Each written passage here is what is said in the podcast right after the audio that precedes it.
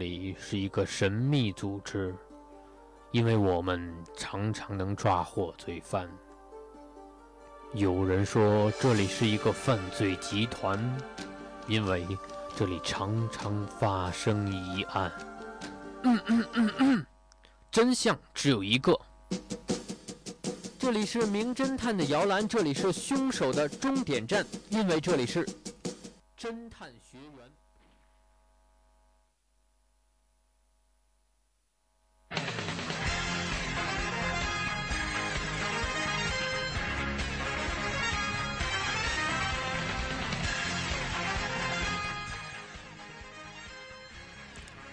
亲爱的各位听众朋友们，欢迎再次回到 FM 九十五点二浙江师范大学校园之声的电波当中，我是你们的朋友王磊。呃，我是今天的学员冠周，我是学员二号陈颖。呃，非常开心能够跟两位小波呃来进行搭档哈。原谅我说的很官方，因为呃上次一直跟我搭的是喜灵和温婉。听说他们两个也是老搭档了，对，是固定搭配嘛？我说，呃，我听说你们也是固定搭配是吧？嗯，就上个学期搭的比较多，然后这个学期因为跟陈毅没有排到同一天值班，就很少搭配。嗯，那么我在导播间外面也是听说了哈，呃，冠州听说你猜案子很厉害。哦，没有没有没有，就有的时候会刚好猜出来。没关系，就算不厉害的话，我也会把你衬托出来的。不要这么说嘛。呃，大家都很谦虚啊，所以呃，今天还是想看一下你们这个表现，因为毕竟今天的几个案子还是有点小小的难度的啊。当然不要紧张，还是呃嗯能够猜出来的吧。那好了，废话不多说，然赶紧进入今天的这个案子吧。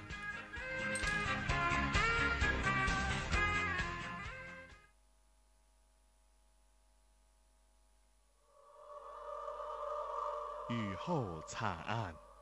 这天早上下了一场大雨，雨停之后大约一刻钟，陈兵的妻子施瑶从外地出差回来，走到家门前，却意外地撞上了朋友品辉。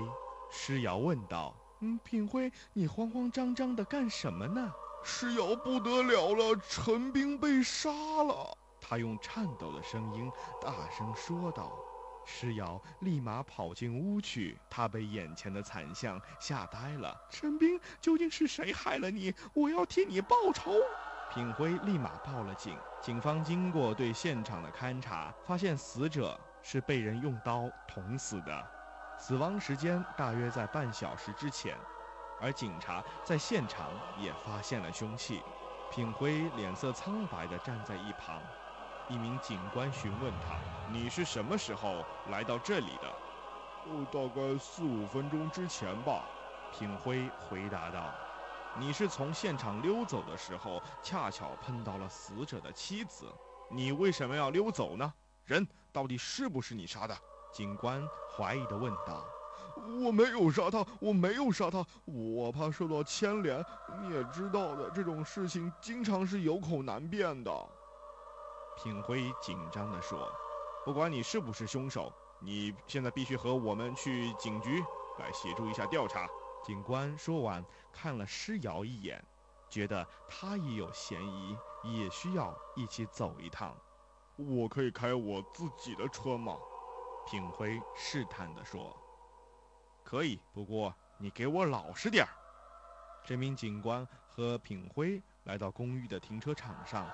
当品辉钻入汽车发动汽车的时候，挡风玻璃上的雨刮器也同时动了起来。他连忙关掉雨刮器。这名警长看完这一幕，立马把他逮捕了。亲爱的学员们，你们觉得这是怎么一回事呢？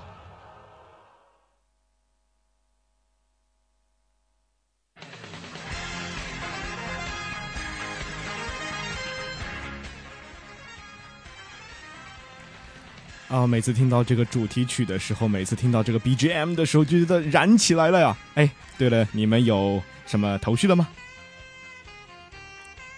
我觉得，嗯，凶手肯定是品辉，肯定是品辉，这么肯定啊？因为就就这个案子里面的人物就只有这么几个嘛。那你为什么不怀疑施瑶呢？我觉得他很假呀。可是我觉得，嗯，最后是嗯品辉说要开自己的车去警局，是吗？对啊，我觉得这样子的就这种举动就是有一点不对劲嘛。然后还有那个雨刮器的问题，嗯，就是此呃什么呃此地无银三百两吗？还是那种感觉？对，反正就是嗯、关于破案的一种直觉。直觉，你是用直觉来破案的，哇，蛮厉害的哈。那关州你说一下吧。嗯，就是刚刚陈颖其实有讲到一个雨刮器，我觉得这个雨刮器是一个重点，重点。就是就是从时间上来看的话，因为品辉说他来这里才四五分钟，对四五分钟，然后他在那个案子在一开始的时候就有说到那个雨停了是有是一刻钟，对。然后后面又有说到那个死者是半小时前死的，嗯就说如果品辉是在四五分钟前来的话，那那个时候雨已经停了，嗯然后如果他那个时候还开着雨刮器，那就说明他是在说谎。不正常是吗？对我是这么推测的，嗯呃诶，我先问个题外话，就是你们两个有没有学过车呀？我没有。我也没有。啊，没学过车是吧？那你们就凭什么说我就是在不下雨的时候我就不能打雨刮器呢？不下雨的时候打雨刮器，对我我就很干涩啊。我就是想除一下我玻璃上的这个尘嘛，对不对？雨刮器也有那个可以刷玻璃的功能啊。那如果说它不下雨的时候开雨刮器的话，那它肯定开了以后就关掉了，不会一直开着。只有在下雨的时候，它才会到了这个地方，然后直接把车关了嘛，然后这个雨刮器没有关。你说的这个也是有蛮有道理的。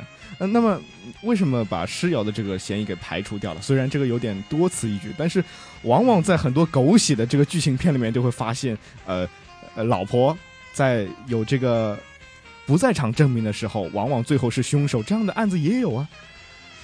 因为我觉得这个案子里面就是，呃，你给的线索当中关于诗瑶的这方面不是特别多。那、他只是一个配角是吗？对，对，那你那你师傅肯定不是特别高兴了哈。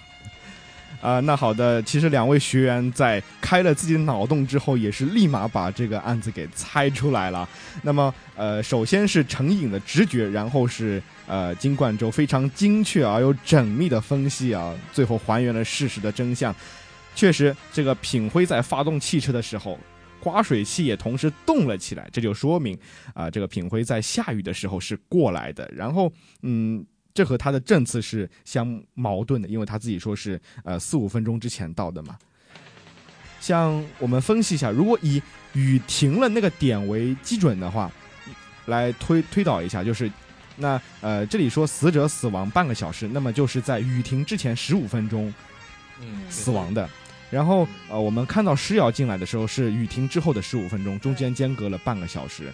那么呃，如果说品辉，就像刚刚这个冠州说的，如果说品辉说是自己四五分钟之前，也就是雨停之后的十分钟到达的现场，那么他就应该是把雨刮器关掉的，关掉的。因为呃，怎么说，就是如果是呃老司机的话，就是习惯性动作习惯性动作，就是就算是那个也不会让他雨刮器动起来的。所以你们说的非常的有道理。那么第一个案子算是呃比较顺利的给完成了吧？那接下来几个案子，呃可能会碰到一些小小的问题，你们有信心吗？有，我对你们也有信心。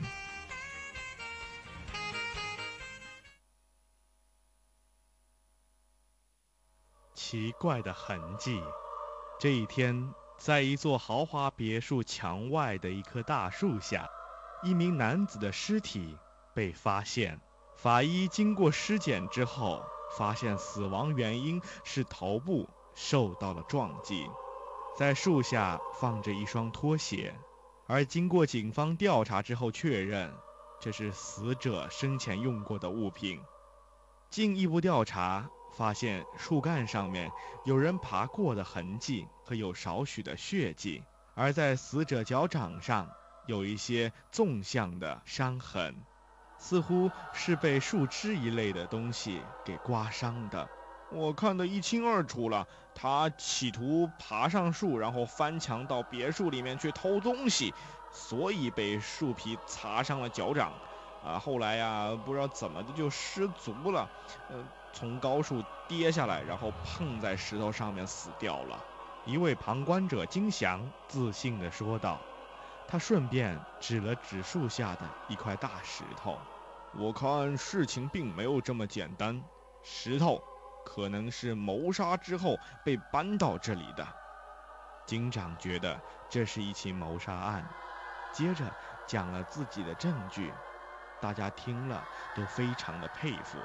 亲爱的学员们，你们知道警长为什么这么说吗？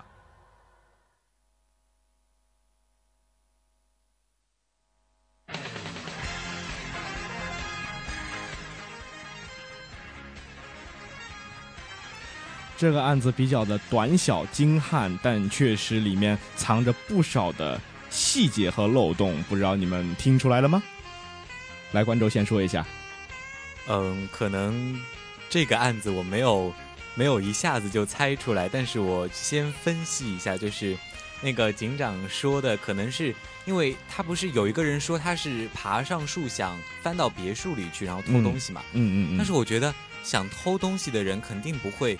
穿一双拖鞋去，嗯，觉得他肯定会穿自己正常的鞋子去。对，这是一个漏洞。还有一个脚掌纵向的伤痕，纵向的伤痕。那我觉得，我觉得很奇怪，如果他爬树的话，从树上跌下来，应该不会产生纵向的吧？纵向的伤痕，嗯，因为我们一般爬树的时候，就是脚掌要跟那个就是树体摩擦嘛，那摩擦摩擦。然后我们的脚掌一般，我觉得应该都是横向的。横向的摩擦，对，所以我觉得凭什么就纵向摩擦就不行呢？同样都是摩擦摩擦，这个你自己没有过那个爬树的经验吗？你有爬树的经验哦，哦，真的是呃，当然我们这个是可能学过户外健身，呃，这个不是八卦娱乐新闻，但是我还是想要八卦一下，你小时候爬过树吗？应该没有爬过很高的树，但是应该平常玩过。我觉得这个应该是一个常识吧，就自己想象一下，你爬树的时候，那个脚掌跟树干的位置就肯定不会是纵向的。嗯，那你是这个脚尖是朝上的呢，还是朝旁边？比如说像八像八字脚一样上去，还是说像那个脚一样上去？就是稍微旁边朝上一点点。但是呃。哦，不对，就比如说，像拿我来说的话，我是不是很喜欢以那种姿势爬上树？我觉得很 low，所以就是我会抱住树干，然后呃，采用那种嗯脚尖向上的那种方式，一点一点挪到树上去，这是也是有的呀，对吧？可是我感觉当中，这样子你的脚好像是就是无法达成这一个动作的，无法达成这一个动作。啊当然，如果你不穿鞋子的，当然是很疼的哈。呃，这位侦探呢，小侦探是以他的过人的直觉觉得这个是有问题的。你们要不要再讨论一下，或者说再听一下这个案子呢？嗯，再听一遍。好的，再听一遍。好的。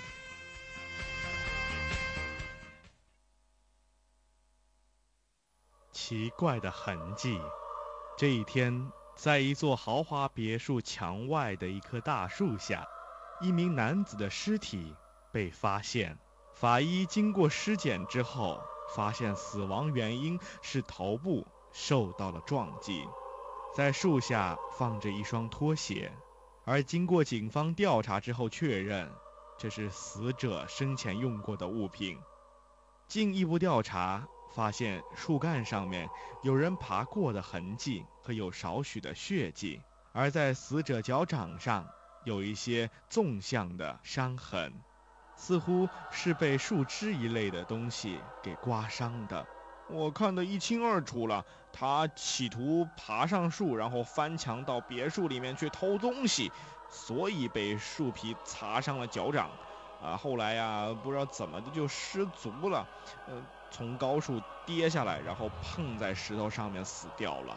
一位旁观者金祥自信地说道，他顺便指了指树下的一块大石头。我看事情并没有这么简单，石头可能是谋杀之后被搬到这里的。警长觉得这是一起谋杀案，接着讲了自己的证据，大家听了都非常的佩服。亲爱的学员们，你们知道警长为什么这么说吗？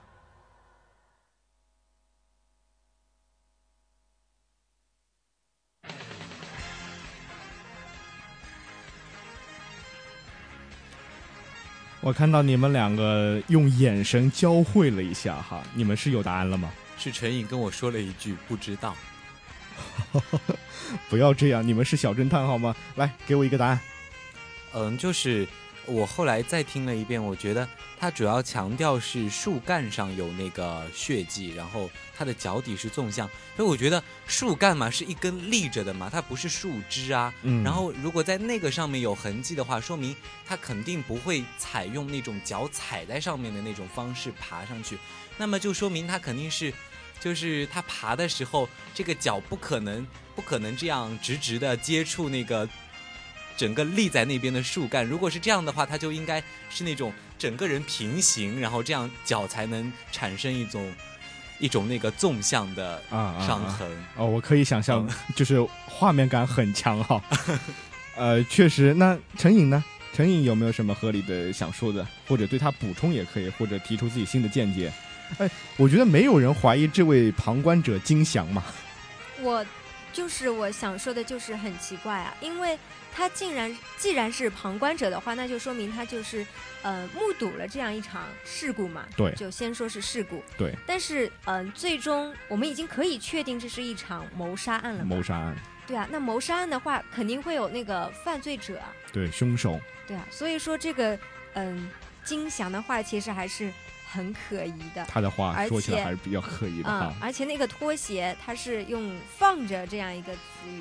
放着。对，如果嗯真的是嗯爬树的时候不小心摔下来的话，这个拖鞋肯定就是乱乱七八糟的掉在一边了。嗯，那我觉得陈颖讲的有点奇怪，就你拖鞋放在那边，然后你人掉下来不一定碰到拖鞋啊，你可能拖的时候就就摆成那样，然后你爬上去。我。我觉得应该是这个拖鞋，它本身就不应该出现，因为因为不应该出现。对对，但他是去偷东西的，对说的比较奇怪，我觉得，我觉得他应该不是去偷东西的。如果他偷东西，他肯定会穿一双很很好的鞋子，而且干嘛要干嘛要把鞋子脱了再爬树呢？我觉得这样很奇怪。对对对。其实你们两个的这个答案拼接在一起，就形成了一个完整的答案呢。确实如你们所说的那样，就是首先第一个疑点就是说树下放了一双拖鞋，那可以从这个词语当中看出来，这双拖鞋就是完完整整、非常好的被放在那里的。这是第一个疑点，因为如果和后面这个金祥所说的他是去偷东西的呢，那何必会去穿拖鞋呢？我就不爽啊，又不是出去遛马路，对吧？一点都不专业，这个小。第二个就是你们都找到了这样一个点，就是说纵向的伤痕。呃，确实，如果纵向伤痕的话是比较难爬树的。以我这种姿势的话，从来没有成功的爬上过一棵树，呃，都是需要那种以那种外八字的那种感觉，呃，慢慢慢慢蹭到树上，然后手脚并用爬到树上，这样才比较合理。那么，呃，从这两个点我们可以看出，这个金祥是在一本正经的胡说八道。那么，恭喜两位把这个案子也顺利的解决了。呃，接下来这个案子有些长，做好准备了吧？嗯，好了。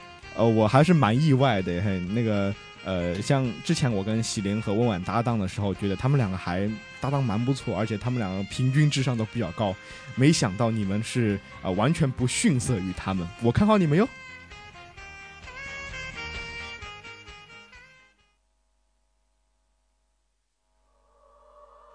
青铜女神像，郑宇的妻子在自己的家中被人谋杀了。郑宇向警方报了案，说：“昨天晚上我凌晨十二点才回家，刚好撞见一个人从我妻子的房间里面跑出来，然后跌跌撞撞地跑下楼梯逃跑。我借着门口那盏灯认出了这个人是我的朋友宇超。”郑宇继续说道：“宇超大概跑出十几米以后，呃，把手中的一样东西扔掉。那个东西在乱石路上碰撞了几下，在黑暗当中蹦出了几串火花，然后滚进了路边的深沟。宇超被叫到了警察局，面对郑宇的证词，气得满脸通红，大声高呼：‘这是胡编，这是诬陷！’”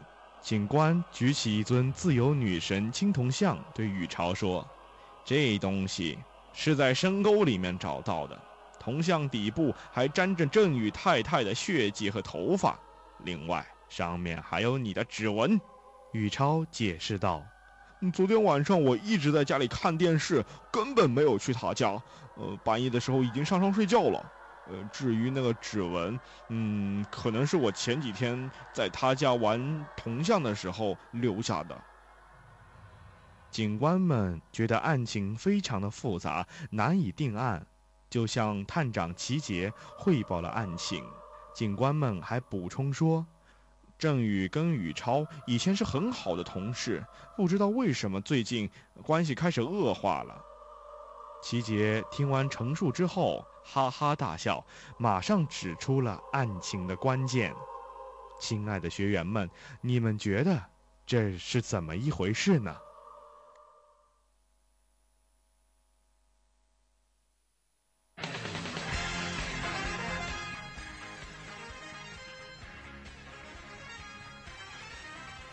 两位侦探有头绪了吗？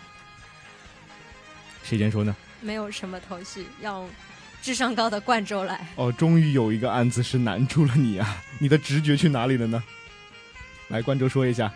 嗯，我觉得就是这个案子吧。他一开始是说郑宇，他非常确定的说自己看到了宇超，宇超，然后说宇超还跌跌撞撞的，还到门口通过门口的灯看到了一个。什么有火花的东西？有火花。我觉得，我觉得那个青铜女神像怎么会出现火花呢？我觉得有点奇异。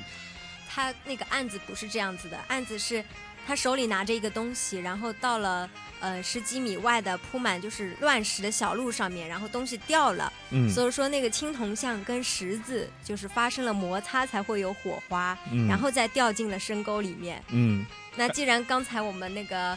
嗯，王磊说：“我的直觉，我的直觉是，你的直觉是，郑宇是，就是杀了他的妻子，但是我不知道证据。你不知道为什么就判了这个郑宇有罪是吗？你这样是不对的，你知道吗？嗯，其实我也是觉得，应该是郑宇他诬陷了那个宇超。但是那如何解释这个他的证词呢？比如说啊，铜像底部沾着郑宇太太的血迹和头发，还有他指纹。”指纹的话，我觉得就很有可能是他故意拿给那个拿给那个宇超宇宇超看，然后他就在看的时候留下了指纹，然后可能郑宇就拿了这个东西，然后就特地沾上了他自己的头发跟血迹，然后就扔在了那里。哦。然后我觉得还有就是他借门口的灯，然后过了十几米，他怎么可以还能看得那么清楚呢？我觉得有点奇怪。那。说明郑宇学学长的这个视力比较好呀。嗯，他讲的那么缜密，我觉得这个是编的。讲的非常缜密，所以是编的，对吗？而且他看的太清楚了吧？而且宇超，宇超如果真的杀了人的话，他怎么？而且还被郑宇撞到了，他怎么会不赶紧跑呢？他应该赶紧躲起来啊！怎么会还留在那边等着警方去抓他？那不是宇超这边也说了吗？但是，呃，他昨天晚上一直在家里看电视，没有去他家。半夜的时候已经上床睡觉，但是这是属于孤证啊，没有办法被证明的这样一个不在场证明啊，对吧？所以他的嫌疑也是存在的。但是，哎，我听你的意见就是说，完全把矛盾呃指向了这个郑宇啊。喂，人家太太死掉了，好不好？你还觉得他杀妻吗？那那个刚刚说到那个，就是那个青铜像是在。路上跟那个石子摩擦产生了火花的话，那就可以去查看一下那个石子嘛。又是关于摩擦摩擦摩擦摩擦的问题。嗯。哦，我觉得应该再查看一下那个女神像。如果她如果她有摩擦的话，我觉得在那个女神像上应应该会留下一个会有体现，对吗？对，但是它上面只讲到有指纹、头发跟血迹，并没有讲到有这样一个痕迹。哦。我看你们好像意见是都是蛮一致的，就是把这个矛头全部指向了郑宇。但是关于呃这个青铜女神像，也就是我们这个题目当中所提及的这个物件、这个证物，有一些不一样的意见是吗？哎，你觉得这个火花是能够擦出来的？那冠州觉得这个火花是没有办法擦擦擦出来的是吗？呃，我我觉得应该是没有擦出来的。如果有擦出来的话。也应该会有痕迹。也应该会有痕迹。铜跟石头能不能擦出火花这个问题，我倒没有研究过。但恰恰是这个问题才是整个案子的关键。呃，你们的嗯直觉是非常准的，不得不说一下这个，呃，陈颖的直觉非常非常准。都说女人很可怕嘛，第六感很可怕。呃，确实，这个案子的最终的这个主谋就是郑宇哈。为什么说他说谎呢？就是关于最重要这个问题，就是石子和火青铜能不能擦出火花？正确答案是不可以的。所以就是推翻了他前面讲的证词，他的证词是说谎的。那么继而也就洗清了宇超的嫌疑。那么，你亲爱的宇超儿并没有杀人哟。呃，大家可能不知道，宇超儿跟这个陈颖，每次看见他们都感觉，嗯，你们懂的。可能是因为我们是老乡，然后因为冠州老师黑我，所以作为老乡，我们需要互帮互助一下。你确定没有别的什么关系吗？我觉得是有别的关系的。嗯哦，陈颖他老是喜欢解释嘛，对吧？对，解释就是掩饰嘛，掩饰就对，我们就懂了。所以青铜跟石子是擦不出火花的吧？我也觉得从物理角度来考虑，但是我没有，我是文科生，所以我并不知道这个能不能解释一下呢？呃，这个反正就是不能了，记住就好了，好吗？嗯，那赶紧看下一个案子吧。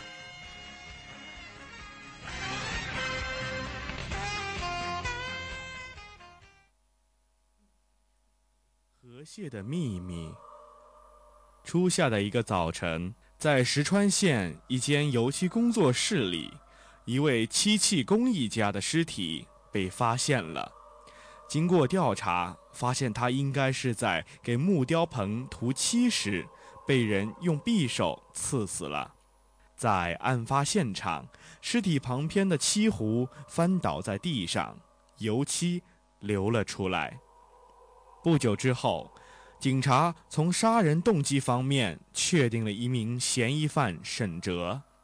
由于缺乏足够的证据，警方并不能指控这名嫌疑人，而嫌疑犯沈哲在案发之后就不知去向。警察决定在他家周围监视。过了两天，嫌疑人的儿子小童去郊区河里抓螃蟹，而妻子则将抓来的几十只螃蟹送到了某间宾馆。而刑警田妮知道了这个情况之后，立刻做出了判断：嫌疑人沈哲就在这间宾馆里。果不其然，在宾馆房间，警方逮捕了一直消失不见的嫌疑犯沈哲。聪明的学员们，你们知道田妮是根据什么来判断案情的呢？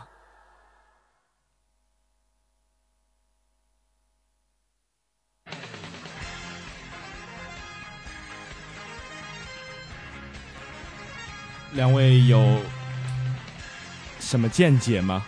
我第一次看这个案子的时候，也是云里雾里的哈。对，我也觉得这个案子有点奇怪，为什么他的妻子送了河蟹进去？对，为什么呢？对，这跟河蟹有什么关系呢？陈颖，你怎么看？其实我是本来我是觉得就是这个案子跟河蟹有关系，因为就是他刚刚说田妮是看到他抓了河蟹进去，然后就判断了什么。嗯本来我以为他直接判断出来，就是根据这个河蟹就判断出来，嗯，他是怎么杀那个那个呃，漆器工艺家对漆器工艺家。但是呃是被人捅死的，是被人捅死的。不是，后来他说田妮只是通过这个他们送河蟹判断出来宾馆里面住了沈哲，就通过这个就判断出来，沈哲住在宾馆里，很神奇吗？不是很神奇。我本来以为是他通过河蟹判断出来了这个案件的就是具体发生过程或者是怎么样的，但是他只是通过这个河蟹判断出沈哲住在这个宾馆里。对，我们要弄清问题是为什么能够嗯通过这个东西判断沈哲在这样子的话，我又觉得很奇怪，就是他既然沈哲已经躲掉了嘛，嗯他嫌疑犯是逃跑了，嗯这样子的话，他的嗯、妻子就是感觉就是主动送上门一样，就是给他们那些嗯监视的警察一个线索。理由和线索。那你有有没有想过，其实这是有原因的呢？所以我觉得，就可能螃蟹跟那个油漆能够有发生一点什么么关系？对，螃蟹和能游戏能有什么关系呢？来大开脑洞吧。反正这个案子，呃，说简单也不简单，说难也不难的。嗯我们关键是要开动我们自己脑洞，然后给他脑补一下里面的情节他为什么要送那么多只螃蟹进啊去呢？。而且我提醒一点，为什么偏偏怀疑沈哲在里面呢？呃，比如说，那我也可以说，我家亲戚住在宾馆，来来我家住在宾馆里面，我想送几只螃蟹给他们当做贺礼啊、谢礼啊，都可以啊。为什么？这个完全不科学啊！哎，你说他们的老公和爸爸都已经被当做嫌疑人在追捕了，他还有心情送螃蟹给别人？偏偏就是有心情，怎么了？你拿我怎么样？你打我呀！我觉得陈颖讲的都是没有用的东西，来来来，你讲些干货吧。没有，我也我也讲不出有用的东西。我们再听一遍吧。好的，我们再听一遍了。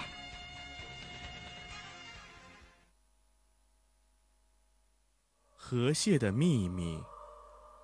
初夏的一个早晨，在石川县一间油漆工作室里，一位漆器工艺家的尸体被发现了。经过调查，发现他应该是在给木雕棚涂漆时，被人用匕首刺死了。在案发现场，尸体旁边的漆壶翻倒在地上，油漆流了出来。不久之后，警察从杀人动机方面确定了一名嫌疑犯沈哲。由于缺乏足够的证据，警方并不能指控这名嫌疑人，而嫌疑犯沈哲在案发之后就不知去向。警察决定在他家周围监视。过了两天，嫌疑人的儿子小童去郊区河里抓螃蟹，而妻子则将抓来的几十只螃蟹送到了某间宾馆。而刑警田妮知道了这个情况之后，立刻做出了判断：嫌疑人沈哲就在这间宾馆里。果不其然，在宾馆房间，警方逮捕了一直消失不见的嫌疑犯沈哲。聪明的学员们，你们知道田妮是根据什么来判断案情的呢？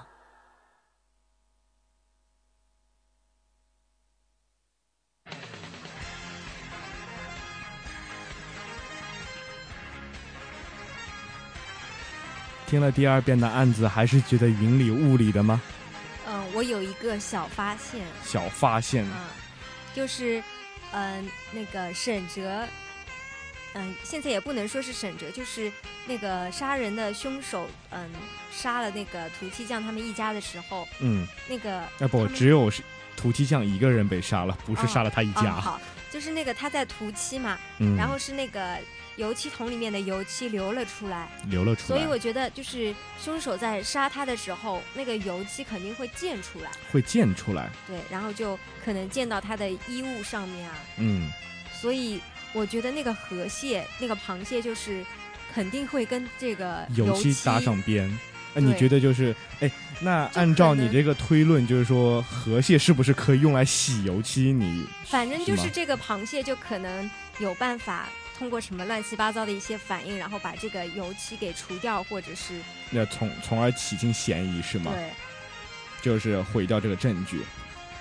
我觉得话，这个他嗯这个河蟹不应该跟案发现场联系起来，因为现场都已经是那样了嘛。他如果有河蟹在那个现场的话，就才可以这么说。我觉得应该是他把那个河蟹送到那个宾馆里去，应该是因为沈哲在宾馆里嘛，然后嗯他应该是把这个河蟹送过去，然后可以把沈哲身上残留的一些犯罪的迹象给抹掉。抹掉对，然后但是我不知道这个河蟹应该怎么去发挥作用。啊、问题就在于这里。嗯，呃，不是这个意思吗？你刚才说的意思应该是那个河蟹它，它是你应该说他在案发现场有河蟹的。好的，我们看到两位小侦探已经我的意思是。吵了起来哈沈哲的。衣物上面会有那个油漆啊，所以这个河蟹就是是用来哇，好好好好去除。好好好了好了好了，不要吵了不要吵了啊啊，乖，不吵了啊。呃，我听出来，其实你们两个讲的意思是比较相近的。你们一直觉得，这个河蟹无缘无故的出现在了这个案子当中，一定是有什么作用的。这个作用通过什么来发发挥呢？就是和案发现场这个油漆结合在一起。其实刚才冠州已经分析的非常到位，而且你这个思路，我觉得也是非常非常有道理、有正确的哈。就是呃，首先是这个。河蟹为什么要河蟹呢？呃，身上残留一些什么东西？这些东西是怎么回事呢？是当时杀人的时候留下来的一些犯罪的痕迹或者是证据，那么才能够解释这个突如其来的河蟹是怎样出现的。那么我看你们两个争的这么你死我活的不可开交的，那我还是于心不忍。那呃，还是跟你们说一下。其中的奥妙吧，哈，其实你们呃，唯一没有想到这个点就是河蟹用来干什么吧？应该是去油漆吧，或者去血迹。哎，去油漆或者去血迹，呃，功能非常相近相似，但是是另外一种情况。呃，你们有没有过敏的这个经历呢？比如说有人吃呃芒果的时候，嘴巴上面会过敏。会长一粒一粒的东西，对，会长痘。有人是吃花生的时候会过敏，如果严重的话，可能还会死掉。我知道了，啊，你知道了？这个沈哲他可能是油漆过敏，油漆过敏，然后他可能身上会有反应，然后他就是为了避免这种嫌疑，他可能是为了吃螃蟹，然后可以说是，哎，我是螃蟹过敏。我还以为你要把正确答案说出来了，结果话锋一转，应该是那个。螃蟹可以去除油漆过敏的东西。对，为什么陈颖会这么想？我觉得好奇怪。呃，不过确实你们俩呃，就是陈颖的这个直觉还是比较呃厉害的，可能他这个思路方面可能有点不大正确。真的临门一脚啊，就 就把自己的脚给踢折了那种感觉，你知道吗？啊，确实这个案子最终的答案就是这个样子的，沈哲。这个嫌疑人呢，确确实实是凶手。那么他在杀人的过程当中，杀了这个漆器匠呢，然后倒翻了漆之后，自己身上呃有过敏的痕迹。那正常人嗯看到这个油漆过敏，就会想到哦，你是不是去到过这个案发现场？而且你正好在动机上面也有这个犯案的动机，所以呃是很难洗脱嫌疑的。那么就想先躲起来呃，因为这个其实过敏的话，你们也知道，如果特别严重的话会伤及到性命，那么呃，这也就是刚刚你们说到为什么不逃跑的原因，因为没有办法逃跑啊，呃，所以在这个民间偏方当中哈，这个活的螃蟹啊，然后可以涂在身上，就是治油漆过敏的，这是一个民间的偏方，就像是这个《倚天屠龙记》里面，呃，张无忌拿这个活螃蟹敷在人的那个眼睛上面治眼疾，我想可能会有异曲同工之妙哈。哦，原来还有这种用法，呃，所以呃，当然我不推荐你们去试一下，只是有这样的偏方，有这样的说法，比如说你有过敏了，可以拿螃蟹来涂一下。那么，呃，对游戏过敏可能会呃比较有效果，其他过敏我就不保证了哈。哎，是。化学的奥秘，原谅我这个文科生什么都不知道。对啊，我们两个都是文科生，都是文科生。但是，呃，你们能够达到这样的程度已经非常不错了，因为你们是从逻辑和这个条理方面能够把这个案情进行非常良好的分析。我觉得这也是够了。因为有一些，呃，比如说，呃，物理化学这个硬的知识点，可能是还有民间偏方，呃，民间偏方可能是，呃，确实确实是硬伤啊。呃，我觉得你是你们两个啊，虽然中途在这个导呃播音间里面这个掐了起来，但是我确实觉得这是思想的火花，你们两个还是蛮厉害的哈。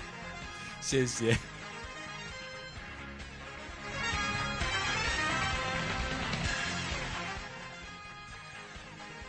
好的，时间也是到了北京时间的二十点零九分，我看这个齐杰学长已经是眼巴巴的站在呃。播音间外面就等着我们了哈，那赶紧结束我们今天的这个侦探学员吧。好，我是王雷，我是陈颖，我是冠周，让我们相约下期再见，拜拜，拜拜。